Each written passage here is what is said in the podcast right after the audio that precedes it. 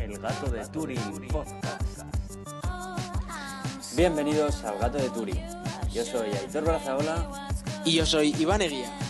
y volvemos tras un par de semanas de inactividad. Lo sentimos mogollón, en serio, pero bueno, hemos estado a tope con mogollón de cosas de clase y de trabajo y bueno, sin más. Si todos los problemas fuesen esos, ni tan mal. Ya, nos, nos requerían en todas partes.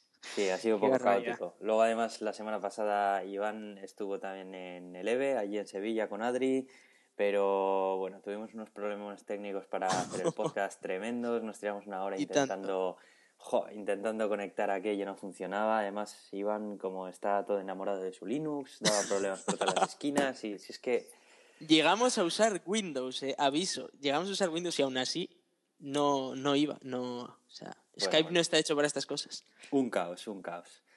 De todas maneras, bueno, esta semana no- tenemos un programa muy cargadito, no tenemos ningún invitado, pero bueno, vamos, vamos a hablar de un montón de cosas, eh, de tecnología, de ciencia y tenemos también sección a fondo que se la vamos a dedicar a nuestro escuchante eh, Luciano Barrero, arroba Luquitras en Twitter, que nos ha sugerido pues un tema para escuchante, he dicho, ¿verdad? Oyente, Sí, perdóname, sí. ¿eh? antes de que...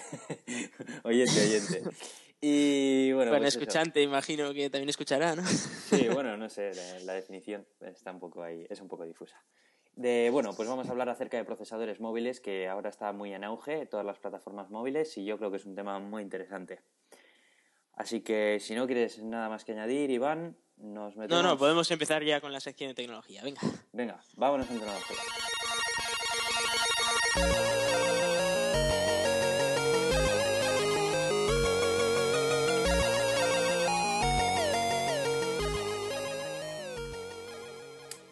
Bueno, pues eh, la semana pasada eh, teníamos la noticia de que ha salido una nueva publicación digital que se llama The Original, eh, The Original Hacker, que eh, va a se va a distribuir a través de PDF, a través de su portal web, que va a ser eh, gratuita.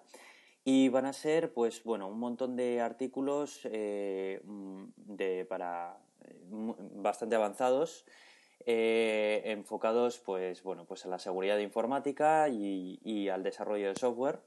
Es una revista muy interesante que está hecha por eh, una, una antigua componente de Hackers and Developers, que era también una revista que yo solía seguir, que era una revista también pues del mismo tipo que esta. eh, Se distribuía, era open source, se distribuía a través de, de su propia página web y se curraban la verdad que unos artículos increíbles con tutoriales muy completos acerca de pues, eh, refuerzo de sitios web en PHP, técnicas de seguridad, de pentesting, un montón de cosas súper interesantes. Hacían también, eh, eran las que hacían esta revista y esta chica que también nos hace la revista eh, de, de Original Hacker eh, es, es informática y bueno, es una tía con papeles, o sea que merece la pena darle una oportunidad, echarle un vistazo y, y yo lo recomiendo un montón. Además está muy bien maquetada todo lo que es la, el aspecto gráfico de la, de- del magazine y bueno, mm, habla bueno pues desde Python, PHP,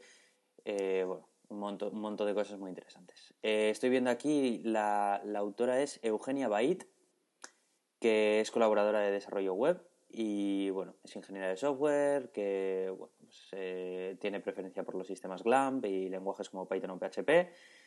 Y bueno, PHP, uh. Sí, PHP. y aquí tenemos, y bueno, pues eso, que, que está muy bien. Eh, os dejaremos el enlace para que podáis echar un vistazo en, en el post de este blog. Sí, ¿Qué aquí veo que también son colaboradores los de Escuela IT que dan cursillos y tal sobre programación web y así. Y los de SEAS y así que también pues eso son del grupo de desarrollo web y así. Lo que me ha parecido curioso, Aitor, es que has dicho así pentesting como que no quiere la cosa. Igual aquí la gente no sabe lo que es pentesting y además con un nombre tan sugerente como tests de penetración. ¿eh? No, digo, a ver, estamos hablando de, de tests para, para probar hasta qué punto un sistema es seguro. Entonces lo que se hacen es probar con diferentes vulnerabilidades que se han encontrado al sistema, ¿no? Y a ver si con Sí. alguna de ellas se consigue quebrantar la seguridad. Eso es penetration testing o pen testing. Correcto. Eh, hay, bueno, está el puesto de, del, auditor de seguridad que generalmente se suele contratar por empresas pues para que realice pentesting en su red privada, en su intranet o, o incluso pueden ser en la página web corporativa o a, pues bueno, cualquier sistema que con protección de, pues generalmente suelen ser de empresas y así. Eso es lo que se llama un proceso de pentesting y por lo tanto al, al que lo hace se le llama pues pentester. ¿no? y bueno, es un tema muy interesante que, que, un día a mí me gustaría hablar, hablar acerca de él y, y de diferentes técnicas que existen y bueno, yo creo que igual me debería leer algún libro antes, ¿eh? porque algo sobre Metasploit y así, pero bueno, no sé. Sí, bueno, de hecho de, de Metasploit yo si quieres te puedo dejar un libro que tengo por aquí, muy bueno. Pero bueno, ah, eso, bien. off the record. sí, sí. Bueno, pues Eh, yo no digo nada, pero mañana es el Black Friday. Así, tal cual. Sí, Efectivamente. me he saltado una noticia, pero no te preocupes que la voy a meter después. Eh, pero ya, creo ya, que, ya la recuperaremos. Había ganas, ¿no? Black Friday. Sí, mira, me están, es que me están diciendo ahora mismo que ahora mismo se encuentra Battlefield 4 por 35 euros en Origin. No fastidies, tengo que comprarlo. ¿Hasta cuándo está la oferta? Nada, pero acaba en una hora. Bueno, bueno. Así que si alguien... Bueno, no nos vais a poder escuchar hasta estas horas. Ahora mismo son las diez y media de la noche del jueves. Pero... Mm, bueno, pues ahí queda eso, sin más. Aunque sea para que lo sepas tú, Iván. Y sí, sí, sí, ¿no? si eres multihilo, pues mientras grabas, pues yo puedes. Soy, yo soy multihilo, puedo hacer muchas cosas a la vez. Ya sabes, soy como las mujeres. Vale. ¿Pero por qué Black Friday en jueves, tío? no lo sé, tío. Yo creo que los relojes de, de Amazon funcionan antes o algo, no sé. No lo sé. No sé. Da igual. Bueno, eh, digo, digo Amazon, pero eh, a, partir del día, el día de mañana pues vais a tener descuentos en mogollón de tiendas que son eh, estadounidenses. Por cierto, eh, Aitor, te, corrijo, queda un día, 11 horas y 3 minutos para la oferta de Battlefield 4. Eh, así que estoy, me he relajado bien. Qué bien, qué bien, qué bien. Y, lo he dicho mal, eh, he dicho Amazon, no, es Origin. Origin, sí. Origin. Vale, vale, vale. Por cierto, es de Microsoft, para aquellos que como yo pues le tengáis una falta de respeto terrible, pues bueno, igual hay que desvergonzarse un poco y comprar. Sí, no, pero es un juegazo, tío merece la pena, merece la pena. Eh, sí que he oído que mañana va a estar eh, en la edición física en Amazon eh, bastante barata, lo que es a 30 euros, una cosa así. Así que yo igual me espero al día de mañana, viernes 29, para echar un vistazo. Es que además también se nos junta con las rebajas de otoño de Steam que han empezado hoy y bueno, es que está todo muy, Toda la vez. Sí, sí, mañana si estáis pensando comprar cualquier cosa, bueno, mañana los que nos estéis escuchando, si sois muy, muy puntuales, nos estaréis escuchando mañana, justo. Así que corred insensatos y, ir a comprar todo lo que teníais pensado comprar porque vais a encontrar unas rebajas muy suculentas. Sí, estoy, viendo Mirror Search por menos de dos euros, es que... Sí, sí, que, vamos, que esto es Están tirando la casa por la ventana. Sí, sí, no, merece la pena. Bueno, eh, cambiando de tercio, tío, yo el otro día de verdad que me puse muy melancólico cuando leí la siguiente noticia. Es el fin de una era. Winamp desaparecerá el mes que viene. Ya, qué penita, eh. No me digas que... yo creo que todos los que hemos estado en la informática desde hace unos años hemos usado Winamp alguna vamos, vez. Vamos, Es que era, ha sido mítico esto. Bueno, di que luego ya cayó en desuso, pero yo me acuerdo del... De, ¿Te acuerdas del reproductor de Windows cuando era mazo malo? este que como cuando era mazo malo. Sigue siendo mazo malo. Sí, pero bueno, por lo menos lo han optimizado, digamos que bastante. Lo han puesto un poco a la altura. Pero, aquello era infumable y ahora por lo menos se puede usar. Buah, ¿tú, ¿tú te acuerdas de aquellas versiones que hasta que se te dibujaba la ventana... Sí, sí, sí, aquello que era... Y luego Winamp, arreglarlo todo, podíamos escuchar música en, en mejor definición, además podías cambiar la, la, vamos, la calidad de la música y todo, podías ver vídeos, tenía, podía, podía, usar los códecs del propio sistema, una, una pasada. Sí, sí. Fue increíble. Bueno, ahora ha llegado VLC y se lo ha cargado, claro, pero bueno. Pero a mí lo que me gustaba sobre todo era lo ligero que era. macho. Es que era súper ligero. Es que, que tenías una, una, carpeta entera con un montón de canciones y querías ir escuchándotelas, mm, ir picando canciones, a ver esta, a ver la otra, tal. Oye, con Winamp era una pasada. Doble clic en una, inmediatamente la estabas escuchando. Doble clic en otra, inmediatamente la escuchabas. No, no se tenía que cargar ahí una pedazo de ventana que para aquellos que usábamos un estupendo Pentium 4 con 128 megas de RAM, vamos, esto era, esto era leche. Y, y, Pentium 2 también. Y, así, efectivamente. Bueno, pero es que... bueno, Pentium 2, no, ahí igual me estoy columpiando, ¿eh? No, igual Pentium 3, más bien, Pentium 3, sí, porque estoy leyendo aquí que en el 1997 salió. ¿eh? Sí, bueno, pero a ver, que, que yo me pillé un Pentium 4 en el 2000. O sea, estamos hablando de que Pentium 2, Pentium 3 estuvieron antes, pero pero ojo que, se usaban, ¿eh? Sí, sí, y, y, la gente que se compraba un Pentium 2 en el 90 y tantos seguiría usando los años. Vamos, que yo mi Pentium 4 lo tengo todavía guardado, ¿eh? Y de vez en cuando lo enciendo para ver cómo va. Eh, oye, no te lo vas a creer, pero yo en mi en el trabajo tengo puesto un Pentium 4, macho. Que, las cosas no están para fiestas. O sea, que he pedido hace poco una renovación y y esto. Luego hay gente que se va cargando ordenadores en el trabajo y nos toca a nosotros toda la caca. Sí, sí, pues ya te digo. bueno, que yo no me puedo quejar, ¿eh? que yo llevo mi portátil y mi portátil va bien. Me ves el otro día instalando, instalando XFC en mi Ubuntu que tengo para que por lo menos haga algo. Sí. Bueno, aquello va. ¿Cómo va? ¿Va mal? ¿Con XFCE? No, va, va bien, pero joder, en cuanto le Pues ponle el XD a los Raspberry ahí. bueno, ya es demasiado ser espartano, ya. No, tampoco es para tanto, ¿no? Es un entorno escritorio y tal. Eh, que me hace daño a la vista ya, o sea, por favor. Bueno, bueno, bueno, exagerado, que es Linux, por favor. Antiestético, madre mía. bueno, pues eh, hagamos eh, tres segundos de silencio para Winamp, que yo creo que se lo merece. A la de tres. Una, dos y tres. Muy bien, Winamp. Ya ha sido bueno, pasamos a otra cosa.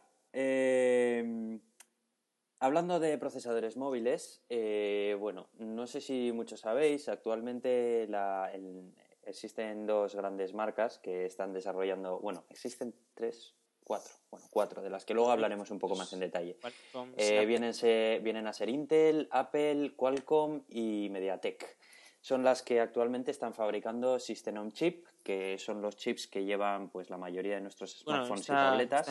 Está, en Nvidia también por ahí. Bueno, sí, correcto. Sus Tegras, que también tiene es verdad, es verdad. Y bueno, pues hasta hace no mucho, pues eh, Snapdragon, que es la familia de, de System on Chips que tiene, que tiene Qualcomm, pues el modelo más alto de gama que tenían era el Snapdragon 800, que si no me equivoco era el que integraba Mm, mm, mm, no, no, no, no, el, no, no, me estoy confundiendo con el Mediatek que llevaba el S4. Eh, nada, eh, bueno, pues actualmente el que el más potente que tenía era el, Snapdragon 800, que era una auténtica máquina, creo que llegaba a los 2,3 eh, MHz y, y, bueno, no Gigahercios, burro. Gigahercios, perdón. Y si no me equivoco, bueno, bueno tenía dos, dos núcleos, y bueno, pues, eh, estábamos hablando de un chip bastante potente. Eh, sí, mejor que el de la Raspberry. Claro, claro, bueno, es que el de la Raspberry. La Raspberry pero tiene su gracia también. Sí, tiene, tiene una RM a 700 MHz, pero lo puedes overclockear a un GHz. Pues eh, igual deberíamos poner alguna disipación si hacemos eso. Sí, vamos a hablar del tema también, ¿eh? De Raspberry, sí, sí. sí, mira, sí, porque tiene Sí, no, yo, yo, yo meto ahí mi, Bien.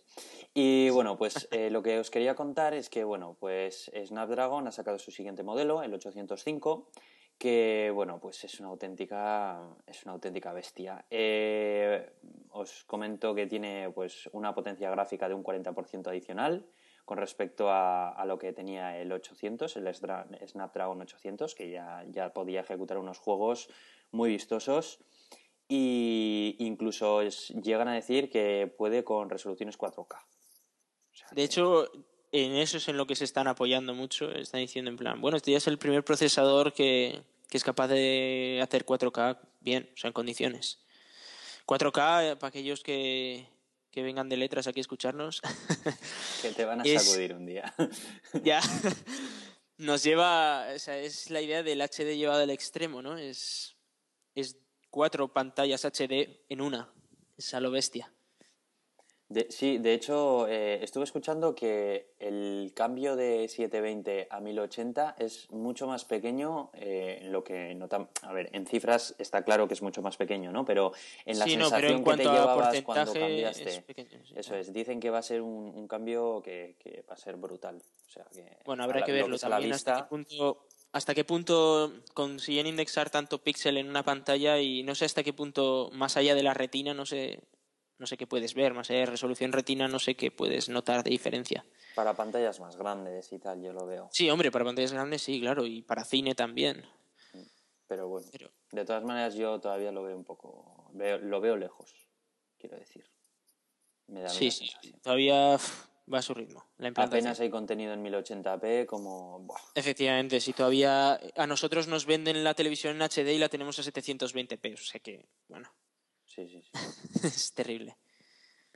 Bueno, y siguiendo con el Snapdragon 805, eh, bueno, una característica muy interesante también que incluye es que ya es compatible con las nuevas redes AC de Wi-Fi, eh, que bueno, hasta hace poco solamente las, las más veloces eran la N, las que tenían mayor alcance y tal, y bueno, pues ahora este chip también, los smartphones que salgan con este chip pues, van a ser compatibles con... Yo, yo que he hecho un trabajo sobre Wi-Fi, igual me gustaría explicar el tema del AC. Esto, esto es la caña, o sea, es...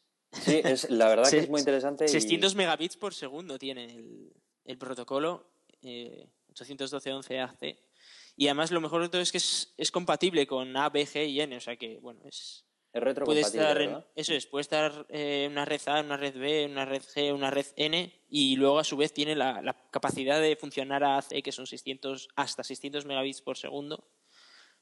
Así que A mí Mola. esto del AC me empieza a recordar un poco las conexiones WiMAX que, que hay para... Bueno, pero sí, pero ten en cuenta que haces, o sea, en cuanto a distancia es lo mismo que, que un Wi-Fi N, por ejemplo, que son unos 100 metros o así. Es decir, no, no estamos hablando ya una red metropolitana o, o incluso algo más, como podría ser WiMAX. Ya, ya, ya. Estamos hablando de algo muy a muy corto alcance. Sí, es mucho más Para, ten- acotado. para tener en casa, pero a lo bestia.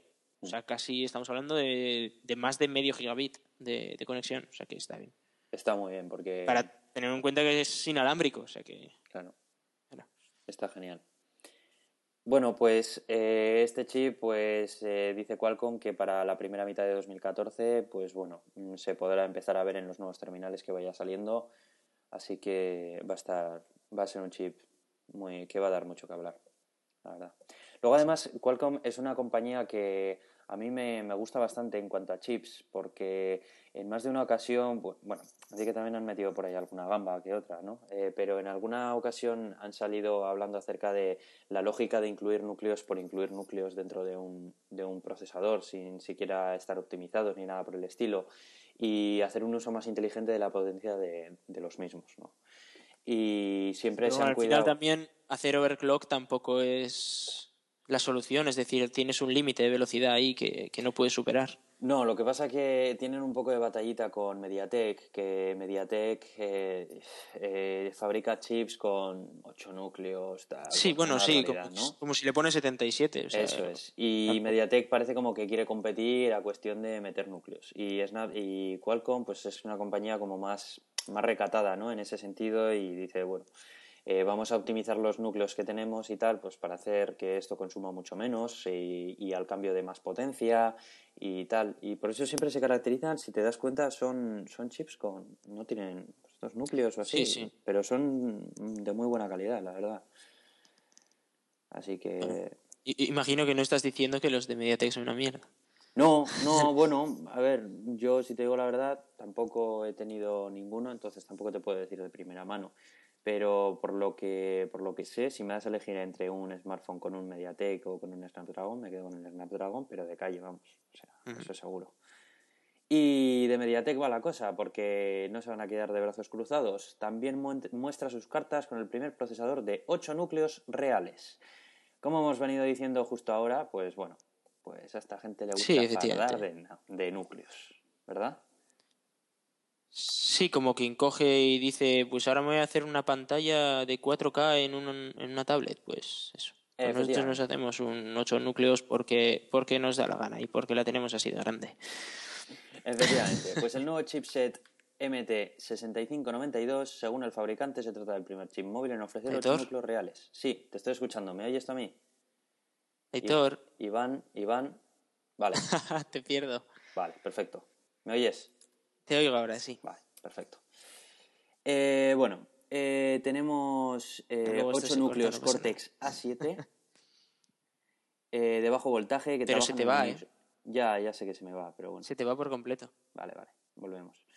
Eh, Cortex A7 de bajo voltaje son 8 núcleos, es una pasada de, de bicho. Dice que permite hacer uso de cámaras de 16 megapíxeles. Bueno, esto no es algo nuevo, ya los Nokia eh, tenían unas cámaras con un montón de megapíxeles y de muy buena calidad.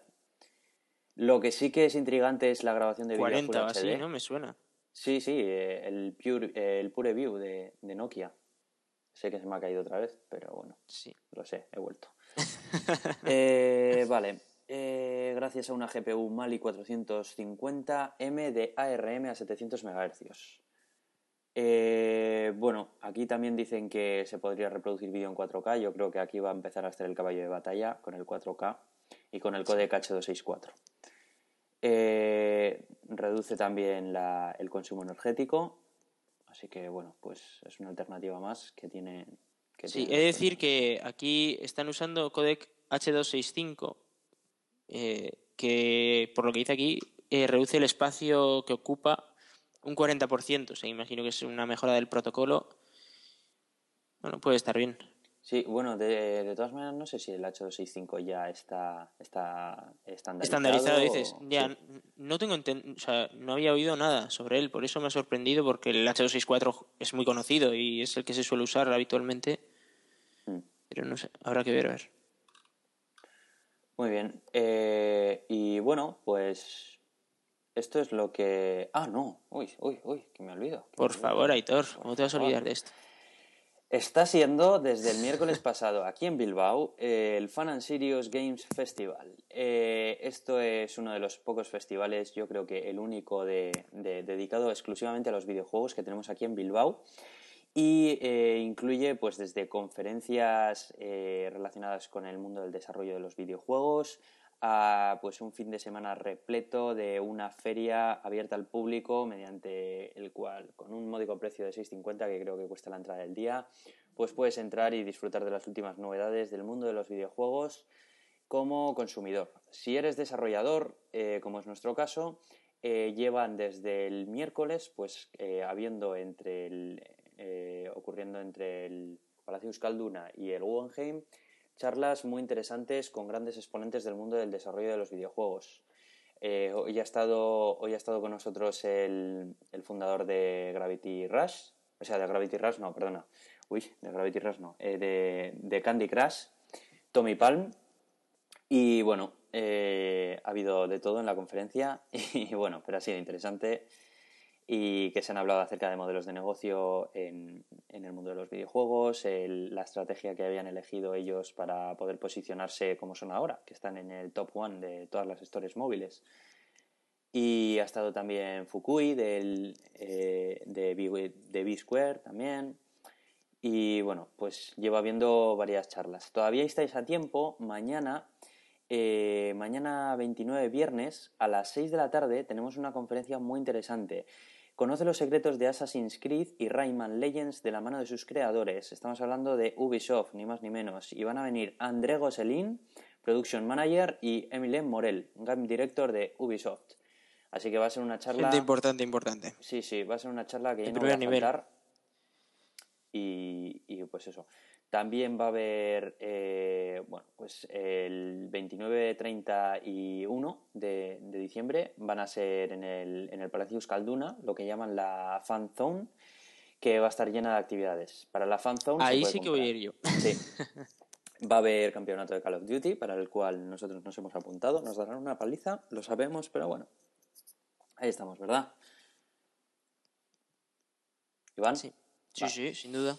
Y bueno, pues va a haber eh, zona de Xbox One, vais a poder probarla, también la PlayStation 4, va a estar Movistar, va a estar Asus, va a estar FNAC, va a estar Ozone, bueno, va a haber allí una fiesta guapa guapa que os recomiendo a todos, seáis desarrolladores o simplemente consumidores de videojuegos, porque va a estar muy interesante. Eh, la entrada eh, la podéis comprar en la página web de Fan Sirius, que dejaremos la, en la página web en el blog. Y bueno, pues eso, la entrada de día cuesta 6,50. Si queréis asistir a los tres días, cuesta 13 euros, creo. Sí, 13 euros. Os cobran tres días como si fuesen dos, si cogéis los tres. Así que yo no me lo voy a perder. No, no. Allí vamos a estar dándole cañas. Y además vamos como grupo allí a, jugar al, Call of Duty. Así que perderemos como grupo también. O sea que, bueno, todo bueno, como grupo al final. Todo, todo, es posible. Vamos a, vamos a pensar que... bueno, pues estas han sido las noticias de tecnología. Espero Venga, vámonos con ciencia, ¿no? Un poquito ahora. Y vámonos con ciencia.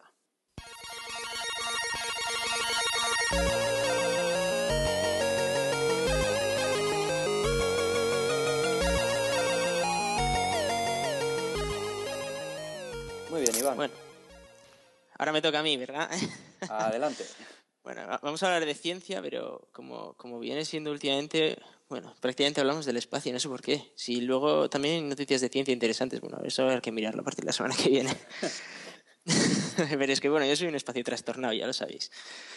Y bueno, vamos a empezar con, con, algo curioso que ya no es tan novedad en el momento en el que lo incluí aquí, pero bueno, el 12 de noviembre reentraba un satélite europeo, el GOCE, que es un aparato gigantesco que, se quemó en nuestra atmósfera y cayó sobre el Océano Pacífico los, restos que quedaron de él. Es un satélite que se ha encargado de, ver cómo, cambia la gravedad en diferentes zonas de, la Tierra. ¿eh? Y, ha hecho un mapa, de hecho, muy, muy bonito y tal. Ya os pondremos el link para que lo veáis un mapa en 3D sobre en qué zonas pues hay un poquito más de gravedad que en otras, porque la gravedad no es igual en todos los puntos de la Tierra. Por mucho que en clase nos enseñaran que era 9,8 metros por segundo al cuadrado, pues hay pequeñas variaciones, efectivamente, y hay variaciones según en qué zonas, pues en los picos montañosos normalmente suele haber un poquito más de gravedad y en otras zonas pues un poco menos y así, bueno, y este se ha encargado de, hacer eso, esas mediciones para saber cómo está compuesta la Tierra y, todo. ¿Cuántos años lleva eh, este cacharro flotando? El GOCE, este satélite, fue lanzado el 17 de marzo de 2009, es decir, que bueno, no es, no es tampoco de los más nuevos que hay por ahí orbitando, pero tampoco es un satélite que lleve aquí 20 años. Entonces, eh, lleva, llevaba estos cuatro años dando, dando vueltas con esta, con esta formación y estas aletas para evitar el, rozamiento y así, y de manera que aguantara todo, todo lo posible. Llevaba unos motores eh, iónicos que bueno, se quedaron sin combustible hace un, mes y pico y poco a poco ha ido bajando hasta que se ha caído al, al océano. Eh, ¿Puedes explicar un poco el tema de lo de los motores iónicos que has comentado? Que, bueno, sí. Suena un poco, para los que no entendemos mucho de esto. Sí, parece un poco ciencia ficción esto, pero eh, la idea es que, bueno, todos, en el espacio todas las cosas se mueven por las leyes de Newton, digamos, acción-reacción. Si tú tiras una pelota, te, te impulsa a ti mismo hacia el otro lado. Eso lo hemos vivido todos lo que pasa es que en el espacio es más a lo bestia porque como no tienes una gravedad que te agarra, pues... Ni pues rozamiento, claro, ni rozamiento con el aire. No, no rozamiento, etcétera, pues se transmite absolutamente todo. Entonces, bueno, los cohetes funcionan... Eh, lo, que, eh, lo que hacen para funcionar es lanzar el material, su combustible, lo más eh, rápido posible, disparado hacia atrás, de manera que ellos se impulsan hacia adelante. Y los motores iónicos lo que hacen es eh, lanzar electrones hacia, hacia atrás. Entonces, lo que hacen es, eh, con unos campos magnéticos, aceleran los electrones de manera que salen disparados y por la propia fuerza, de la misma manera que tirando una pelota, pero con electrones que son muchísimo más pequeños y que parece que no pueden generar fuerza, pues generan la suficiente, la suficiente fuerza como para mover la nave espacial y para acelerarla. ¿Y esto qué tipo de combustible? Eh? Normalmente suelo usar xenón, por ejemplo, que, lo que realmente la idea es generar electricidad, porque es, son motores eléctricos espaciales, digamos. Sí. Entonces lo que usan es xenón para generar electricidad junto con paneles solares y son los electrones del xenón los que salen disparados a, gran velocidad hasta que se acaba. Oh, no, la verdad que no tenía ni idea de este, de este uso que se le daba. Bueno, y me imagino que también ha, bueno, ya ha cumplido su misión, ¿no? O sea, no se cae antes Sí, eso es. O sea, No, no, se cu- cumplió su misión, se le acabó el combustible y, y ha caído, como, como era esperado. Creo, eh, creo que ya sí que me suena de haber visto alguna vez la imagen de, de, de la Tierra, de, bueno, pues el, Sí, la, densidad de, la densidad gravitatoria de cada punto y tal. Me suena. Sí, efectivamente. Sí, es, es un dibujo curioso porque estamos habituados a ver la Tierra, pues eso, todo siempre igual y así. Y, y tiene, tiene su gracia verla, pues eso, deformada y tal, viendo cómo sería, cómo sería, ¿no? Suponiendo, pues eso. La explicación real es eh, cómo sería el es- la esfera de la Tierra si, si fuera deformable, digamos, ¿no? Parece Para- que está masticada. Parece un Sí. chicle que le han masticado. Sí, es.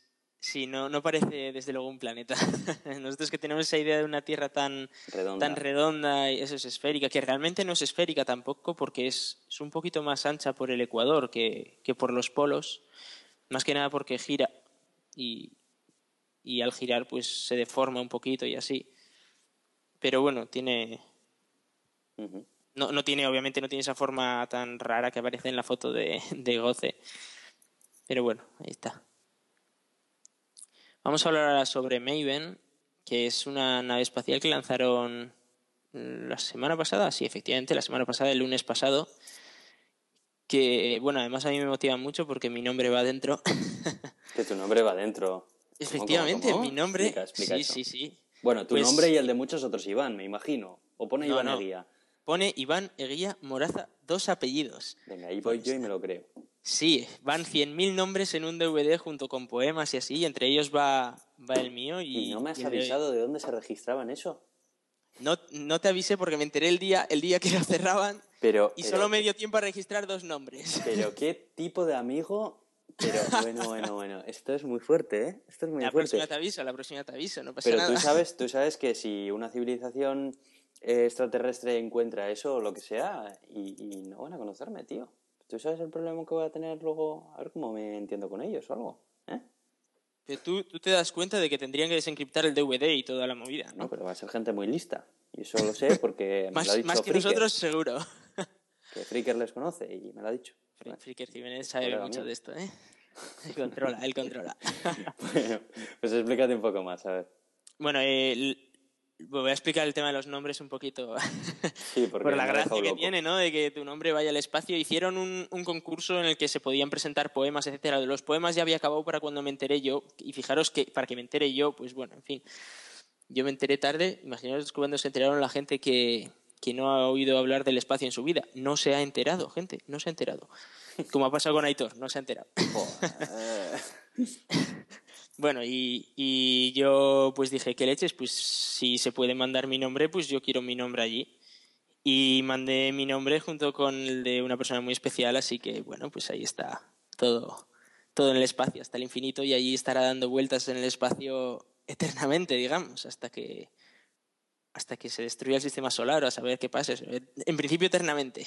Miles de millones de años va a estar dando vueltas eso. Maven es una sonda para aclararnos.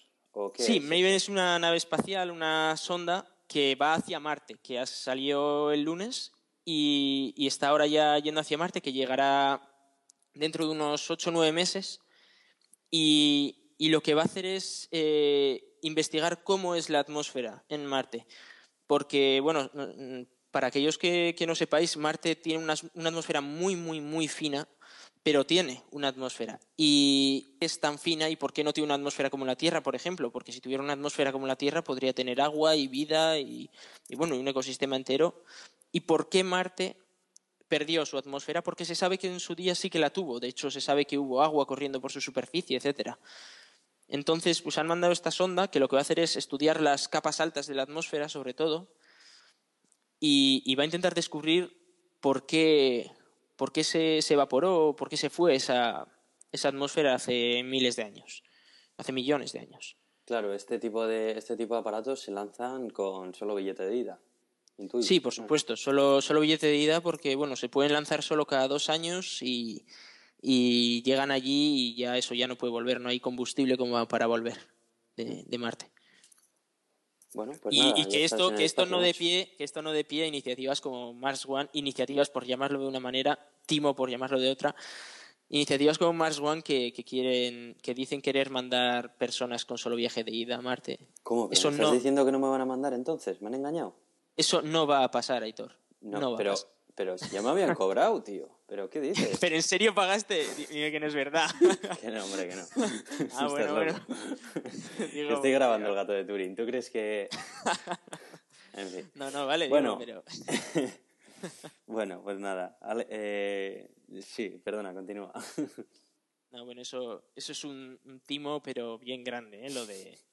Lo de... Joder, es que a ver, por favor.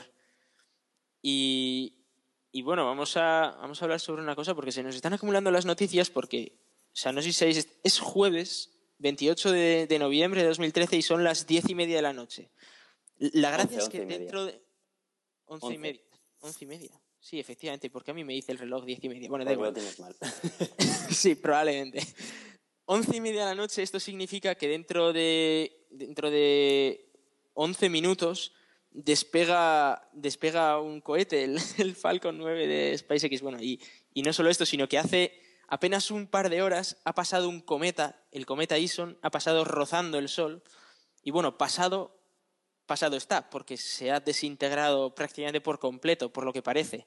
Claro, es Pero que bueno. eso te iba a decir, que pasa en- rozando el sol. El sol no es algo que pueda rozarlo y contarlo así No, sin bueno, más, ¿no? rozando, rozando nos referimos a, a un, un par de radios del Sol. Ya, o sea, bueno, dos radios y medio del Sol. O sea, es así- muy, muy cerca, unos un millón y pico kilómetros. O sea, sí, ¿no? Un millón de kilómetros así, sí. Claro, pero para Es- la masa que tendrá esto... Sí, efectivamente. Y sobre todo porque el Sol, quieras que no, da, da calor. O sea que, Claro. Efectivamente, la, la temperatura era bestial y, y se ha desintegrado. Pero claro, es que está, está habiendo ahora un poco polémica. Esto estoy hablando porque es, es que es noticia de, de última hora. O sea, para mí es de última hora. Vosotros igual cuando lo leáis diréis, va, este pringao que, que estaba hablando de- del cometa y tal, ya sabemos todos lo que ha pasado. Bueno, pues igual ya lo sabéis todos.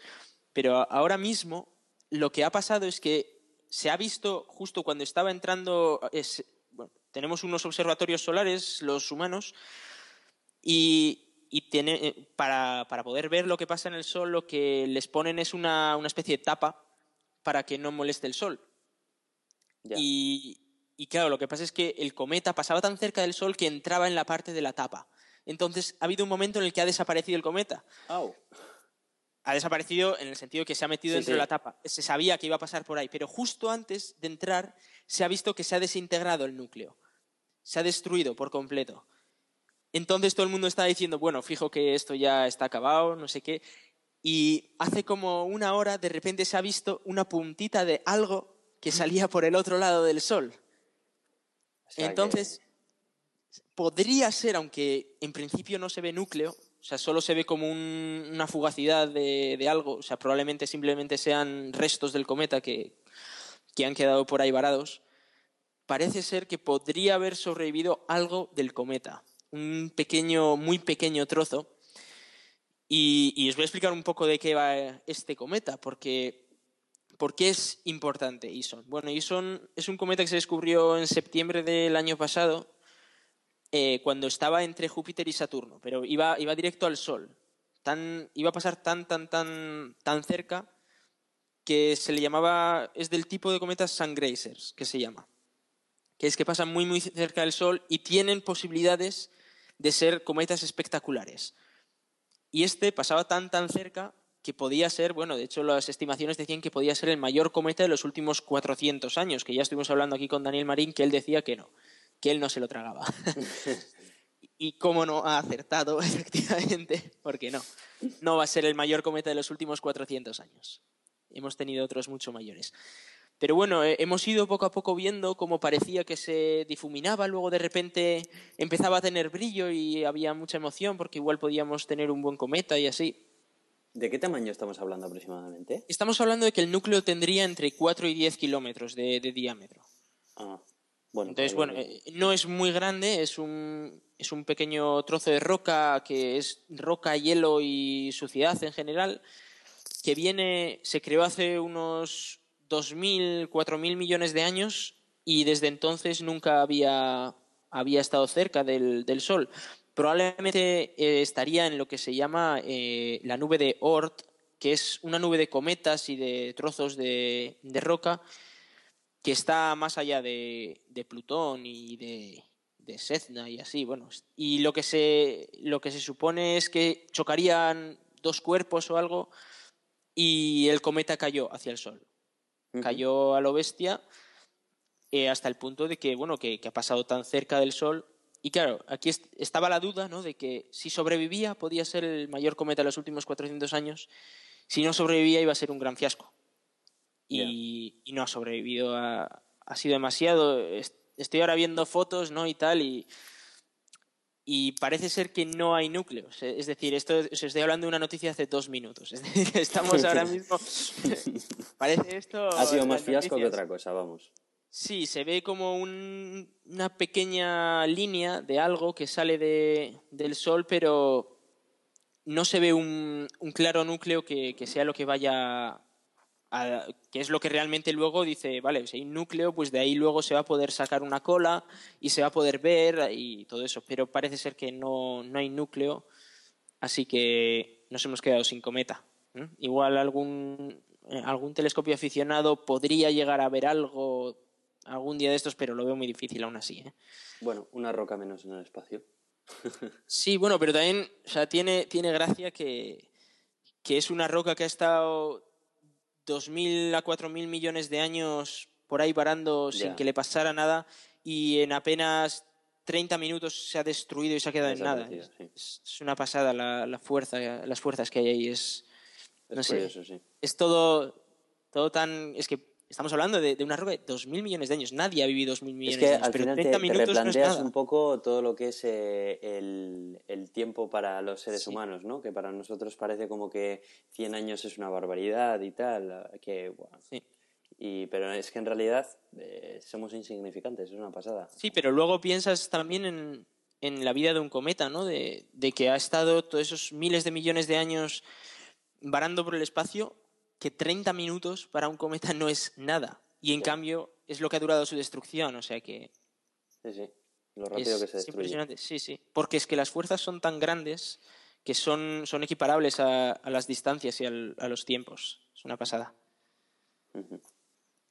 Y bueno, ahora vamos a hablaros de, de, un proyectito. Vamos a ser un poco cortos, ¿eh? porque iba a hacer un briefing en Twitter, pero luego he dicho, ¿qué leche? Si, si lo digo en, en el gato de Turing. Pues claro que sí, hombre. Aprovecha. Dale caña. Pues estamos aquí en, la Universidad de Esto, un par de compañeros que estamos montando un globo estratosférico, o, eso intentamos. Esto es un, globo de helio con una cápsula debajo, porque si no, pues el globo es como, pues muy bien, le das un globo a un niño y lo manda a la estratosfera. Pero la idea es que sea algo más útil que eso, ¿no? Y con experimentos y así. Entonces estamos intentando montar el globo estratosférico y lo que es la plataforma, eh, el proyecto se llama Open Stratos, que podéis seguirlo en Twitter con arroba Open Stratos. Y la idea es eh, crear esa plataforma y poder meter ahí experimentos. Entonces, pues hoy hemos tenido la primera reunión un poco en condiciones y hemos empezado a montar cositas. Eh, hemos comprobado que uno de, los sensores de temperatura está roto antes de empezar. Es, es una buena noticia. ah, bien, o sea que os va bien, viento en popa. Sí, el, el GPS no ha funcionado, es un pequeño detalle que tenemos por ahí que habrá que revisarlo bien porque necesitamos saber dónde cae la, sonda, porque si no la perdemos, obviamente. Estamos hablando de, que el globo despega en un punto y cae 200 kilómetros más allá. Entonces es, fácil perderlo, como, como podéis comprender. Es importante Pero bueno, saber dónde cae, claro. Efectivamente. A cambio, sí que es verdad que hemos probado que las cámaras funcionan, hemos sacado unas fotos súper guays nosotros mirando la cámara y, y luego hemos comprobado que el otro sensor de temperatura funcionaba, pero bueno, todavía faltan pruebas por hacer y así. Pero parece que, bueno, entre lo bueno y lo malo ha ido tirando. ¿Cómo estáis llevando a cabo en el punto de vista técnico el, el aparato?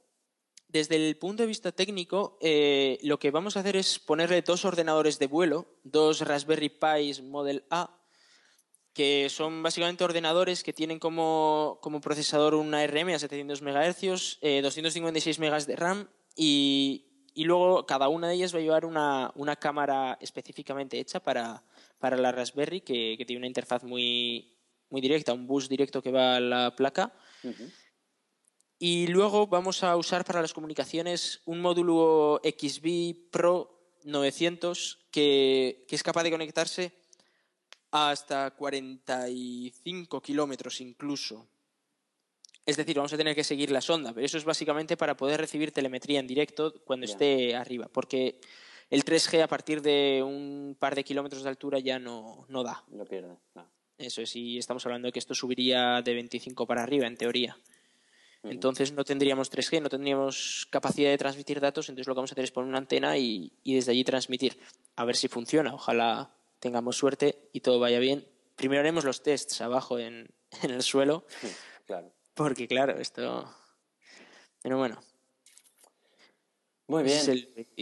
Bueno, pues podéis seguir el proyecto en Twitter, como ya he dicho, en arroba openstratos. Y bueno, pues ya nos irás contando, ¿no, Iván? Sí, sí, yo seguiré diciendo novedades y así de lo que puede haber ahí. Muy bien, pues ¿te parece si nos vamos con el a fondo de esta semana? Sí, bueno, a todo esto, que, nada despega esto, en dos minutos despega el, el cohete de... Joder, es que estamos aquí a todos, es que hoy despega el, el Falcon 9 con una pequeña misión militar que, que, bueno, la idea es que es el segundo lanzamiento de los tres que tiene que hacer antes de poder volver a operar con la NASA. No, bueno, este no es el lanzamiento militar, no, este es el... Este no es un lanzamiento militar. Es el, el segundo que tiene, de los tres que tiene que hacer para poder lanzar con los militares y con la NASA y a ver si tienen suerte y sale todo bien porque iban a lanzarlo el lunes y se tuvo que suspender el lanzamiento. Así que... Porque, bueno, pues hubo de todo. Primero les falló un problema con la, bomba de oxígeno, no funcionaba. Luego tuvieron un problema que se les paró la cuenta atrás con un problema técnico, lo arreglaron y luego les volvió a fallar la bomba de oxígeno, pero se les cerró la, la ventana de lanzamiento, porque esto solo se puede lanzar en unas horas concretas y así. Entonces, hasta hoy no han podido volver a intentarlo. Pero bueno, Pues a ver si sale bien. Sí, esperemos que sí. Venga, pues vámonos con el a fondo. Vamos allá.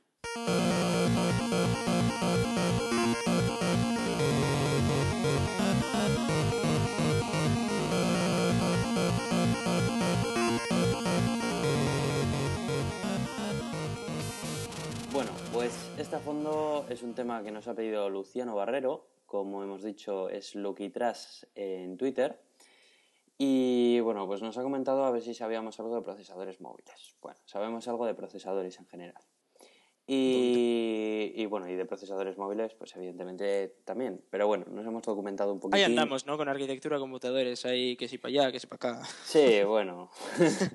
ahí anda la cosa. Pero bueno, yo creo que más o menos a grandes rasgos vamos a poder hablar un poco acerca de este tema y bueno, explicar los principales conceptos que habitualmente se utilizan muy comúnmente y que hay muchas personas pues que les suena chino, ¿no?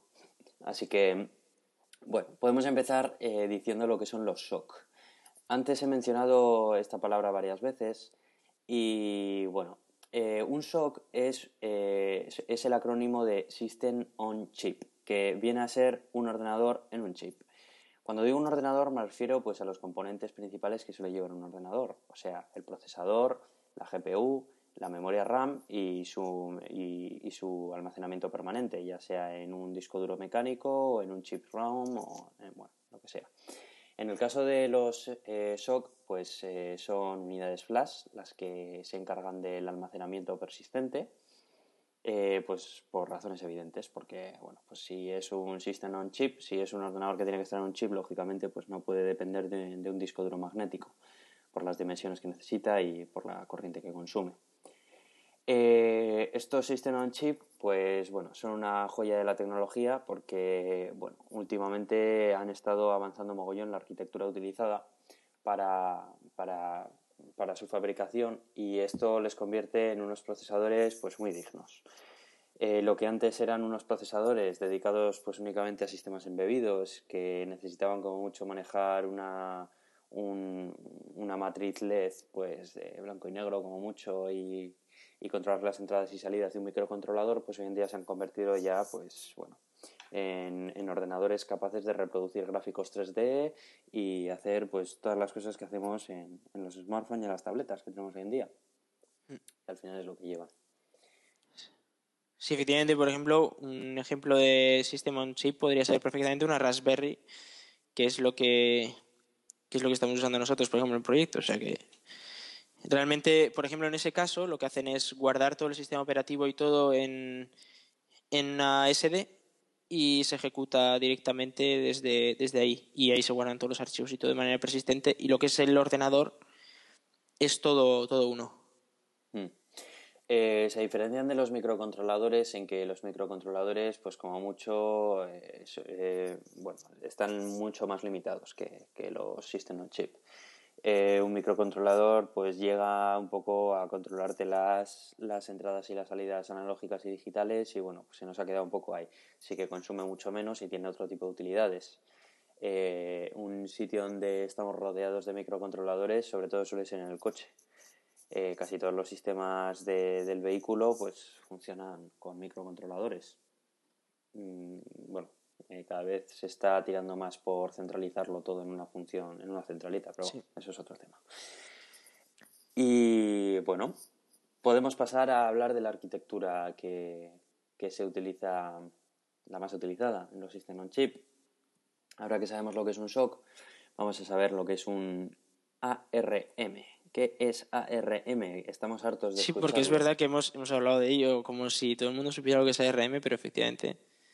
Efectivamente, y no solo nosotros, sino prácticamente todos los medios de comunicación hablan de ARM pues eh, como con muchísima ligereza y bueno, muchas veces yo creo que este concepto es un poco es un poco extraño. De hecho, eh, era un poco extraño para mí hasta que me informé un poco para prepararme este tema. Eh, ARM, yo, bueno, yo lo que creía era que bueno, sería el nombre de la arquitectura y ya está, ¿no? Pero va bastante más allá. ARM eh, en realidad pues, es un tipo de arquitectura RISC. Eh, RISC es instrucciones, juego de instrucciones reducidas. los ordenadores, el procesador que llevan, pues para poder realizar determinadas operaciones, eh, tienen una serie de instrucciones eh, ya memorizadas dentro de, su caché. Entonces es capaz, es capaz de pues, hacer ciertas operaciones sin tener que hacer, pues, eh, a la hora de programarlo, los compiladores pues lo pueden hacer de una forma pues más óptima. Sí, digamos, por ejemplo, pues para sumar, pues tú le dices que sume un número con otro y lo suma. hay cosas que, que son capaces de hacerlos ellos mismos, los procesadores. Y esas son las instrucciones que se le pueden dar con eso se programan. Bueno, nosotros ya programamos a otro nivel, pero... Son otro nivel de que programamos mejor, programamos peor porque va más lento, pero nosotros programamos en lenguajes que son más fáciles o más parecidos al humano, pero en su día se programaba en ensamblador y hoy en día los programadores de sistemas siguen programando medio en ensamblador, más o menos. Sí. Y bueno, pues entonces eh, estamos hablando que ARM es un tipo de arquitectura RISC. Eh, ARM eh, el nombre, pues viene, inicialmente era de Acorn Risk Machine. Esto viene a que estaba realizado por Acorn Computers para su uso en ordenadores personales. Acorn Computers, pues bueno, es una empresa privada y dio el nombre a este tipo de arquitectura.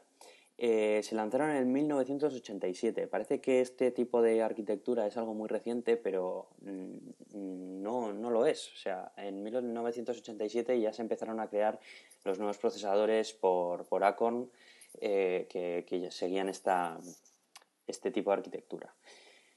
Eh, lo que ocurrió fue que, bueno, más adelante, pues este tipo de arquitectura era un tipo de arquitectura pues muy, muy óptima, de muy bajo consumo, también tenía pues un tipo de usos pues muy específicos, porque no, en realidad, aunque se intentaron hacer para los, para ordenadores personales, pues aquello donde tuvo más saque no fue en los, en los ordenadores personales, sino pues bueno, fue para eh, dispositivos que necesitaban baja potencia y pues más parecido a los microcontroladores. Sí, es que realmente la ventaja que tiene es esa. Es decir, porque no, no es tan potente como, como un procesador normal, pero sí que es verdad que consume muy poca electricidad y, además es, tiene un tamaño bastante reducido. Cual, Para ese tipo de aplicaciones móviles, etcétera, viene muy bien. De hecho, yo creo, yo creo que esto fue uno de estos accidentes que ocurren en el mundo de la tecnología, ¿no? Porque creo que Acorn en el momento en el que sacó estos, estos chips, pues la idea que tenía era muy diferente, ¿no? Yo creo que su idea era más de meterlos dentro de ordenadores personales y tal, pero bueno, se fue viendo que hubo otras arquitecturas que eran, que eran mucho mejores para eso. Quizá que consumían más, pero que bueno, a cambio te daban pues una potencia para hacer lo que hoy en día podemos hacer con los ordenadores. Bueno, pues, eh, ¿qué ocurrió? Que, bueno, más adelante, a medida que se fueron extendiendo este tipo de, este tipo de procesador, pues eh, se permitió que se licencie. Entonces, se retiraron los, eh, se retiró el nombre de Acorn dentro de ARM y, bueno, ahora mismo ARM, pues, sí, aunque sigue perteneciendo las patentes a Acorn, Archimedes, bueno, Archimedes fueron la primera familia que sacaron de procesadores. Ahí me columpié un poco, lo siento. bueno, pues eh, ahora lo que es, es se licencia. Y la licencia, pues actualmente tienen licencia para fabricar con este tipo de arquitectura Alcatel, Apple, Atmel, Broadcom, eh, Intel, NEC, Microsoft, bueno, pues un montón de fabricantes. Prácticamente cualquier fabricante que fabrique System on Chips que necesite utilizar esta arquitectura pues hombre, no es un open source, pero es un free software, para que nos entendamos. Sí. Y bueno, eh, esto por el lado de los ARMs. Entonces, ¿quieres añadir algo acerca de los ARMs, Iván? No, bueno, simplemente el detalle ese de que para, para aplicaciones que tienes que ahorrar batería, usad ARM porque como le pongáis un Core i7 a, a un móvil o a un globo estratosférico, ya veréis cuántos dura la batería. Claro, se te va a cepillar cinco, la cinco minutos. Cinco minutos. De hecho, eh, en, el anterior, en el anterior episodio que estuvimos hablando con Adri acerca de las, de las eh, tabletas de, de, Microsoft, la Surface y la Surface Pro, una, la, la, gran diferencia que tenían entre ellas eran que la Surface a, a pelo eh, utiliza un procesador ARM lo cual eh, le permite pues bueno ser más portable consumir menos batería y, pero Esa era la Surface RT, ¿no? La RT, eso es. Que ahora con la segunda versión le han quitado el RT, ahora se llama Surface a secas. Ah, bueno, Y bueno, pues esto también hace que, que, el software no sea compatible entre una y otra. Entonces, por eso el software que, que está compilado para arquitectura RM, pues solo funciona en arquitectura RM y el que está para x86 para x86. Eh, la Pro te ofrece un procesador Core i5 ya con x86. Entonces, claro, ya se puede beneficiar de todo el software existente para plataforma x86, que es básicamente el software de nuestros ordenadores de escritorio y portátiles. Y bueno, eh, tenemos, eh, yéndonos al lado de, los smartphones y las tabletas actuales que nos podemos encontrar en el mercado, pues eh, nos encontramos con que son básicamente cinco marcas las que actualmente están comercializando chips ARM competentes. Eh, aunque hay muchos otros implementados por otras empresas en otro tipo de usos, pero parece que, quizá el que más nos interesa es, este. ¿Y no me has metido las Raspberries? Cago en la mar. Bueno, Raspberry, bueno, pues nos va a hablar luego. Sí, bueno, pero estamos, hablando, estamos hablando de que no es la misma aplicación. Aquí estamos hablando más de ARM para móviles, que luego ARM se, se usa para otro tipo de, aplicaciones también. Y bueno, yo yo solo sé el tema de la Raspberry. Imagino que. No sé, no sé qué usa la Beagleboard, pero bueno, imagino que será algo parecido. Hmm. Sí, creo que sí. Creo que sí. Bueno, pues eh, la primera compañía que tenemos que está fabricando este tipo de chips, eh, podemos decir que es Qualcomm, con su familia Snapdragon, que están saliendo muy bien, la verdad. Eh, Snapdragon lleva el Nexus 4, y yo la verdad que el tiempo que he tenido ese teléfono me ha parecido que ha aprovechado muy bien la batería y yo creo que mm, bueno ahora mismo nos puede decir Iván que, tiene sí porque ahora yo tengo tu teléfono o sea que correcto.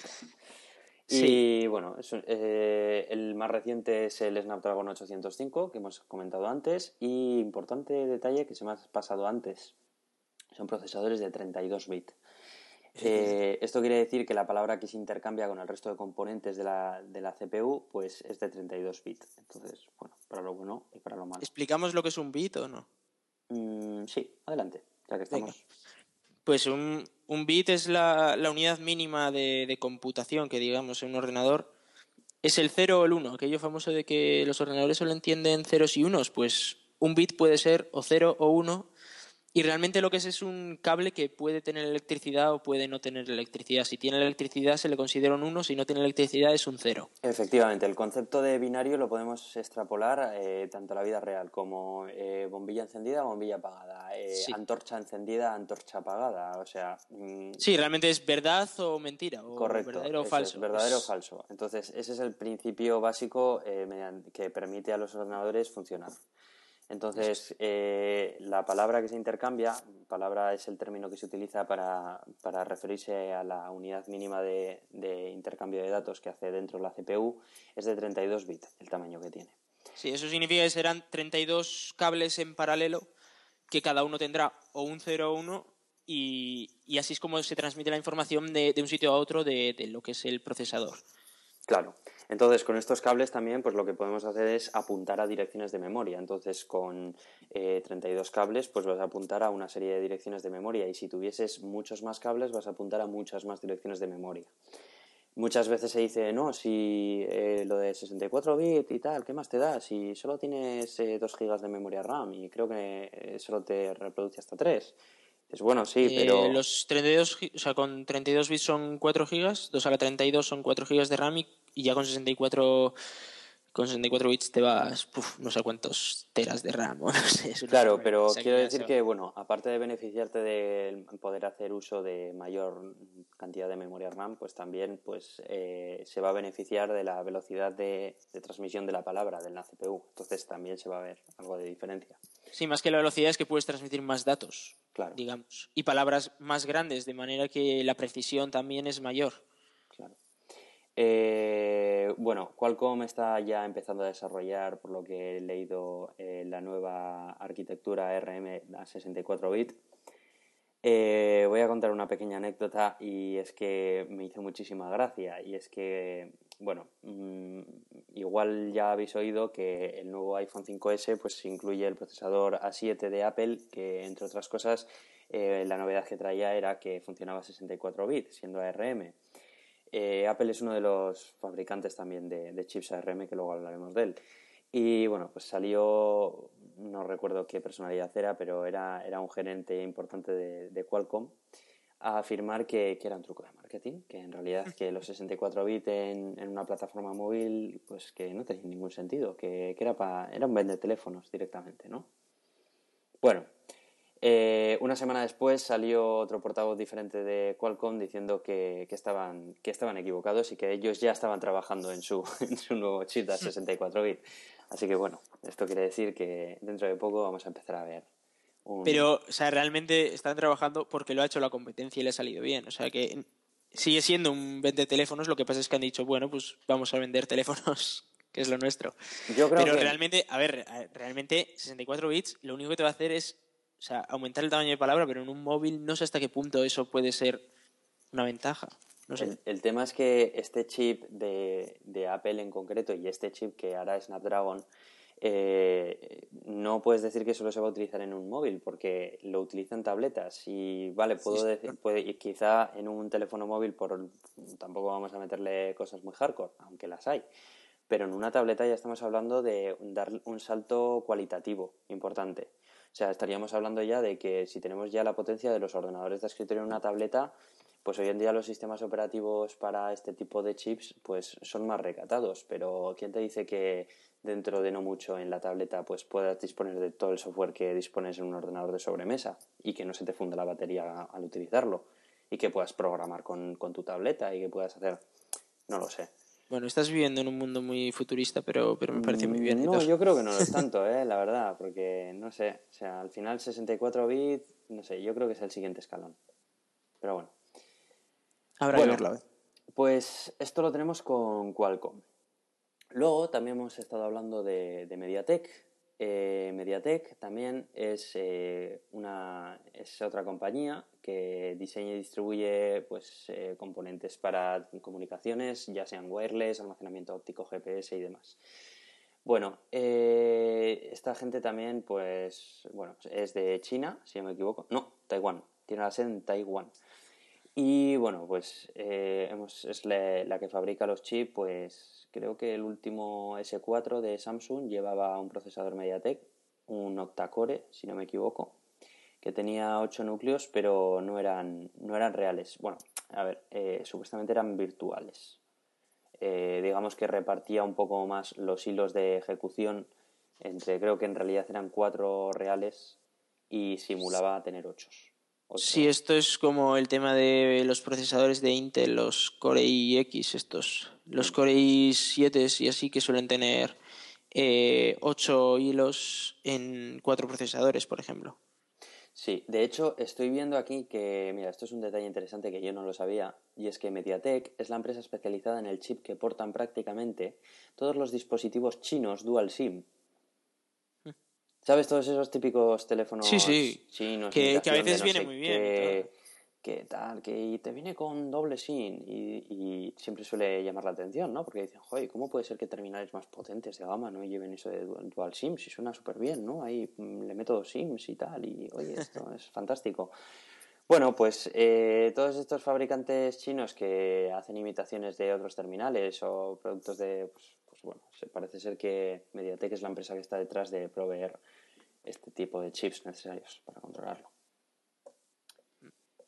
Eh, seguimos teniendo a un gran exponente dentro de esto de que son los chips y no es ni más ni menos que la gran Nvidia con sus Tegra. Nvidia, si bien es cierto que es una compañía que siempre se ha centrado en, más en la fabricación de, placas gráficas eh, para, para ordenador y tal, pues bueno, ya desde hace un tiempo lleva lleva lanzando al mercado pues eh, una familia de procesadores llamados Tegra que tienen también arquitectura RM y se utilizan pues en, un mogollón de tabletas. Son muy potentes también estos Tegra eh, y tengo muy buenas referencias de ellos también. Mm, no os tengo mucho más que decir de los Tegra, si os digo la verdad, porque tampoco he encontrado mucha más información técnica de, los Tegra. En su día, en su día yo creo que estaban más a, la altura de, de, los Qualcomm, o sea, de los Snapdragons de Qualcomm y de los de MediaTek. Ahora me parece, a mí me da la sensación de que se están quedando un pelín atrás. Ahora luego igual te sacan un Tegra 4 por ahí, impresionante. bueno, no sé si salió el Tegra 4. El sí, eh, el Tegra 4 ha salido. El que va a salir es el Tegra 5. el 5, que será un pepinazo, imagino, pero sí que es verdad que va un poco como atrás. Sí, eso es. Parece que se ha quedado un poco rezagado y tal.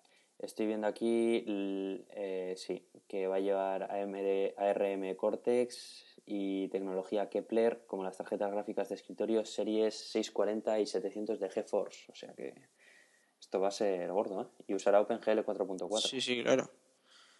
OpenGL 4.4 que yo en Linux ni lo tengo, o sea, imaginaros la situación. esto no puede ser. sí, sí. Pues sí, bueno, pues ahí tenemos a Nvidia con sus chips.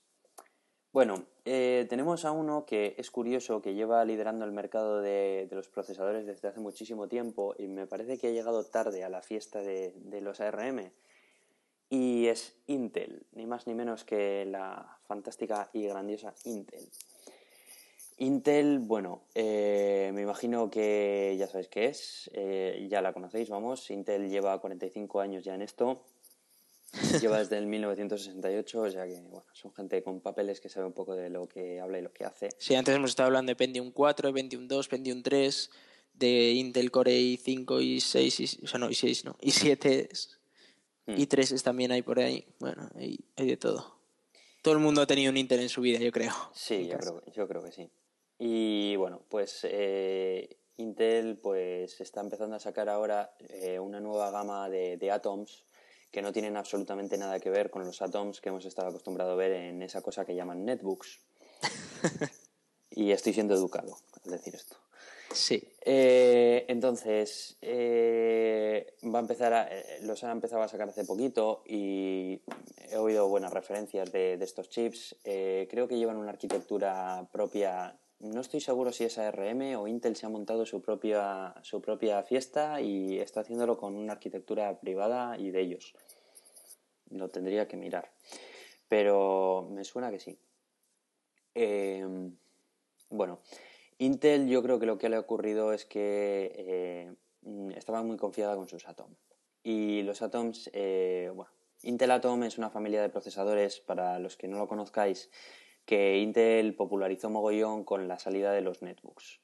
Los netbooks eran, eh, bueno, Eh, podría hablar de... Bueno, venga, eh, ¿Qué, qué vas a decir? A ver, Aitor, no, ya dilo. Yo ya sabes que yo increpo aquí a todo el mundo, pues increpa tú también. Gánate enemigos, tío. Bueno, voy a, voy a, voy a contar un poco mm, de dónde vienen los netbooks. Y bueno, los, los netbooks... eh, Los creó Apple y todo el mundo les copió, ¿a que sí? No, no, Ah, no, vale, vale. No, no, no. Entonces es que Dios son una libre. mierda. O sea, las dos Dios opciones son esas, ¿no? Nada, o las eh, creó Apple o son una mierda. Básicamente se, se quisieron hacer ordenadores de muy bajo coste y para, pues, para llevar a países en vías de desarrollo, para que llevar a las escuelas y que bueno, eh, los estudiantes pues, con pocos recursos y tal pues pudiesen tener un ordenador en África y cosas así, ¿no? Eh, estos ordenadores en ningún momento se hicieron Bueno, con África idea de comercializar. grande, ¿eh? Bueno, sí, bueno, pero bueno, ya me entiendes. Y, pero en ningún momento se hacían pues por- con idea de comercializarlos en el primer mundo, ¿no? Porque eran equipos que en realidad pues tenían poca potencia. ¿Qué pasó? Que como todo, eran equipos que costaban muy poco dinero y eh, como tienen la apariencia de un ordenador portátil, pues porque tienen una pantalla que se pliega sobre un teclado, pues empezaron a filtrarse en Internet. ¿Y qué pasó? Que en Internet, pues en eBay se empezaron a vender pues como rosquillas, ordenadores que iban destinados inicialmente a países en vías de desarrollo, se empezaron a vender pues un montón. ¿Qué ocurrió? Que las principales marcas de informática vieron que aquello tenía salida, que, que tenía salida comercial y dijeron, bueno, oye, que esto no es un invento que lo hayamos sacado para venderlo aquí en el primer mundo, que ya tenemos ordenadores potentes y tal, pero que, oye, que parece que la gente quiere cosas de estas baratas y, y poco potentes y que se parecen a ordenadores. Bueno, pues vamos a sacarlos. Bueno, pues esto dio lugar a lo que... Como lo de se- los ocho núcleos de Qualcomm, ¿verdad? Ese. Sí, algo así, algo así. Esto dio lugar a lo que conocemos hoy en día como los netbooks, que son un aborto, en realidad. Lo siento para los que tengáis uno, pero son un aborto.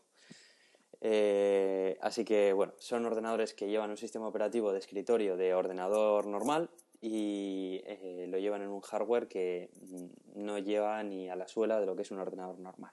Así que, bueno, sin más. Bueno, pues eh, con esto quería deciros que Intel, pues cuando empezaron a popularizarse esto, pues Intel empezó a, a- a perfilar el chip que llevaban, que era el chip Atom. Empezaron a crear un montón de variantes de este chip, que seguía siendo un chip de la familia x86, pero de un consumo muy bajo. Un consumo muy bajo, pero no tan bajo como los ARM. Si bien es cierto que estos tenían más posibilidades, en el sentido de que se podían ejecutar las mismas aplicaciones que, que en sus hermanos mayores, eh, pues hombre, eh, no lo hacían pues, con la misma potencia. Los que tenéis un netbook lo sabéis. Y bueno, ¿qué pasa? Que Intel ha seguido para adelante, para adelante, para adelante con sus Atom eh, y mientras tanto estaba Qualcomm sacando sus Snapdragon, Pero ¿y no, MediaTek... no te preguntas por qué, Aitor? ¿Por qué han seguido para adelante? Porque pueden. Porque tienen Pues el sí, poder. Pues sí, porque, pues sí, porque Y en el mercado y el marketing, ¿para qué, ¿para qué más? Porque pueden, pero si te digo la verdad, a mí me parece un error garrafal, porque pudiendo tener más, eh, bueno, o, o no pudiendo tener más, yo. sino por el hecho de... Igual, eh, están ahí cubriendo un nicho, yo creo, ¿eh? Yo creo que ahí tienen un nicho de mercado. ¿Nicho de qué? Nicho de. Pues eso, de que está muerto. De que eh, tiene, tiene un nicho de mercado en el sentido de que hay gente de que ve un una especie de portátil que cuesta menos y dice, joder, pues igual puede ser un- algo interesante. Pero ya está. y-. Bueno, pero no todos, son, no todos los que compran un ordenador son expertos en informática. Y es muy fácil engañar. Es Bueno, muy, muy lo que fácil. está claro es que la venta de los netbooks ha disminuido tremendamente.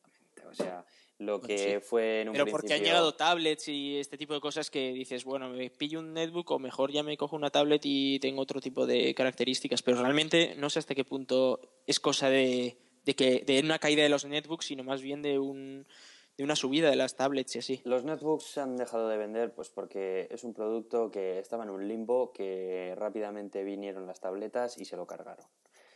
Y porque aunque el hecho de que un netbook te permita abrir aplicaciones de, de un ordenador más grande, eh, no quiere decir que sean usables, ni, ni que se ejecuten a una velocidad tal como para ser utilizables. Al final no las utilizas y estás utilizando los mismos usos que le puedes dar a una tableta, con la diferencia de que en la tableta los das muchísimo más cómodos, porque dispones de una interfaz más adaptada para el uso más portátil y encima tienen menor consumo energético y pesan menos. Por, por si no se ha, eh, ha notado, Odio tiene los una tableta.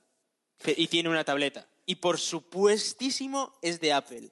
Por supuestísimo. No, pero esto no tiene ya nada que ver con Apple. No metas Apple en esto que no tiene Bueno, nada que bueno, bueno, bueno. Por favor. ¿Un iPad cuántos tienes? No, de momento tengo el mini, no tengo más, ¿eh? O sea que... Ah, iPad mini, vale. ¿Pero cuál te querías comprar, decías? ¿El iPad cuántos? Bueno, bueno. ya... ¿Qué ha pasado?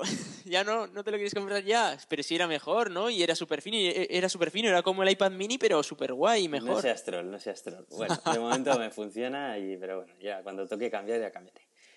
Bueno, pues eh, Intel parece que se ha dado cuenta de esto y ha empezado a, a cambiar el, rumbo totalmente de sus Atom y ahora pues eh, bueno, se parecen muchísimo más al resto de, procesadores de marcas que fabrican con ARM. Queda pendiente el mirar a ver si, también son ARM o son una variante propia. Bueno, pues eh, nos queda Apple también. Apple fabrica también sus propios chips. bueno, fabricar, los fabrica, los manufactura Samsung. Esto es curioso, sí, no sé. Sí, esos son muy amigos, ya sabes que, van de la mano. Sí, entonces, eh, bueno, están peleándose todo el día, pero bueno. Eh, Apple desde... El para lo que quieren... Sí, bueno, empezaron a sacar el, primer procesador de Apple, eh, si no me equivoco, fue el... Lo sacaron con el iPhone 4, eh, con el iPhone 4 o con el 3GS, con el iPhone 3GS. Bueno, no estoy seguro. Eh, eh, Apple, en el momento en el que sacó el iPhone, no decidió utilizarse ningún procesador de la competencia. Apple decidió fabricarse los suyos propios, adaptados a sus dispositivos, lo cual hace que tenga el control total y absoluto sobre la arquitectura y, pues bueno, pues pueda optimizarlo todo lo que quiera para sus nuevos productos. Esto se ve cuando, por ejemplo, sacan un iPhone 5S y te sacan de la manga pues un procesador de 64 bits que no tiene nadie.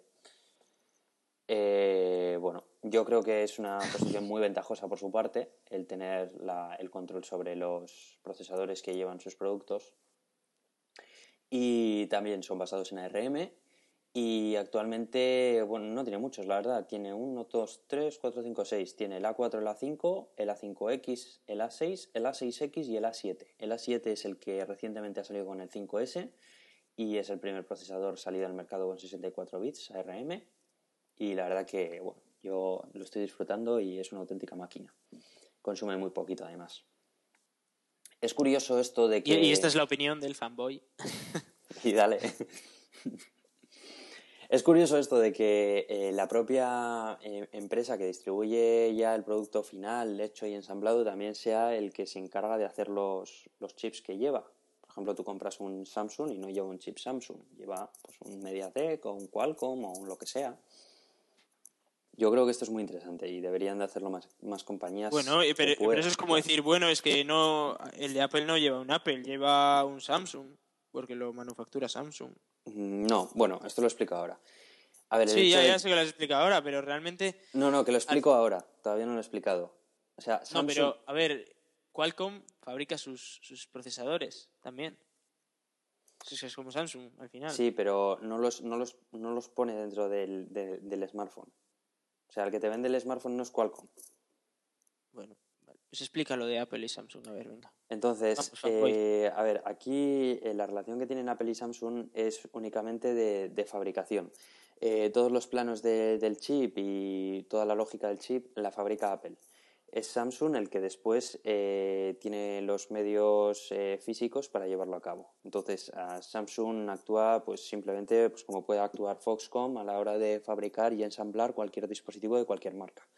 ¿Lo fabrica Foxconn, fabrica Foxconn la PlayStation 4? Sí, pero bueno, los planos de la, de la PlayStation 4 los fabrica Sony. Aquí ocurre pues un poco parecido, a grandes rasgos. Entonces, aunque lo manufactura Samsung, los chips son totalmente creados por Apple. bueno, eso es como decir que cuando yo mando a imprimir un chip a China lo estoy haciendo yo, pero bueno. Es que en realidad, en realidad lo estás haciendo tú. Sí, pero me lo fabrican en China. Ya, pero bueno, tú cuando llevas un trabajo a la imprenta, la imprenta no hace el trabajo, lo haces tú. La imprenta te lo imprime. Sin más. Si no estás tú, no hay trabajo. Te, doy la razón ahí. claro, entonces esto es, esto es similar, yo creo. Y bueno, pues aquí me imagino que tendrán una serie de acuerdos entre ellos eh, con unas leyes súper draconianas para que Samsung no robe tecnología a, a, Apple, más de la que ya hace. eh, Bueno, bueno, bueno, bueno. Bueno, bueno, bueno, por favor, por favor. nada, nada. Es- ese ha sido el fanboy que tiene dentro, eh, hablando. Nah, pero no me vais a decir que no, pero si hasta los cables Y, son y iguales. Apple no roba nada Bueno. Samsung, ¿verdad? Apple no roba nada, no, no, no, se no, no, no, algo, no. Pero, pero Samsung se lleva Pero. Samsung más, porque es malo. Y Apple es bueno y entonces menos. Vamos, vamos. No, no, no, pero es que bueno, lo de Samsung, pero no solo con Apple, ¿eh? O sea, Samsung, bueno, yo he visto unas copiadas Sí, sí. de Samsung a, a cualquier otra marca que, El diablo personificado. en fin. Es que vamos. no lo puedo creer.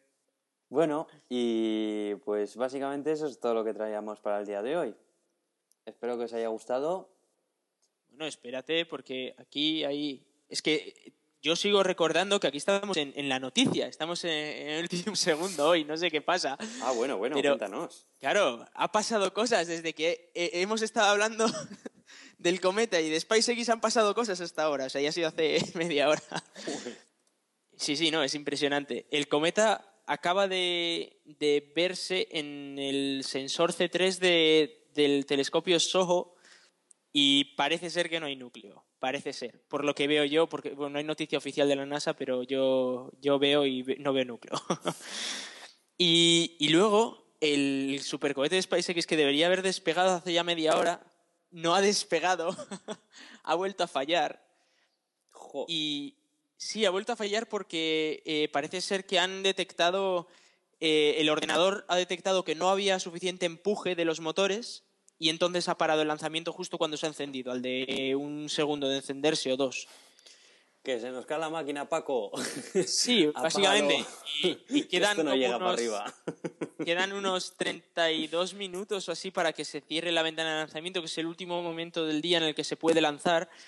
Y ha cogido SpaceX y ha dicho, pues qué leches, que nosotros lo lanzamos. Y se han puesto a cargar otra vez oxígeno líquido en, el, en los tanques, porque lo habían dejado salir y todo, o sea, lo habían abortado y dejan salir y todo. Pues es- lo están volviendo a cargar.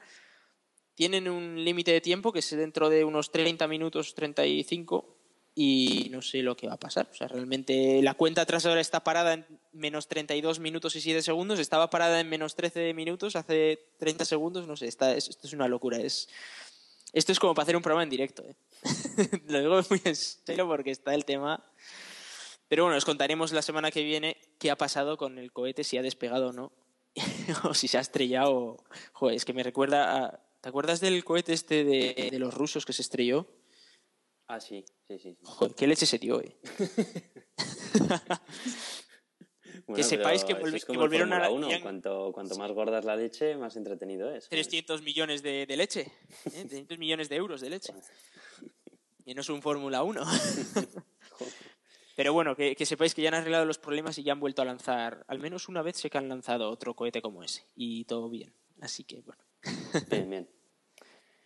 Bueno, pues nos vamos a despedir por esta semana dándoos los métodos de contacto. Eh, podéis seguirnos a través de Twitter en arroba de Turing.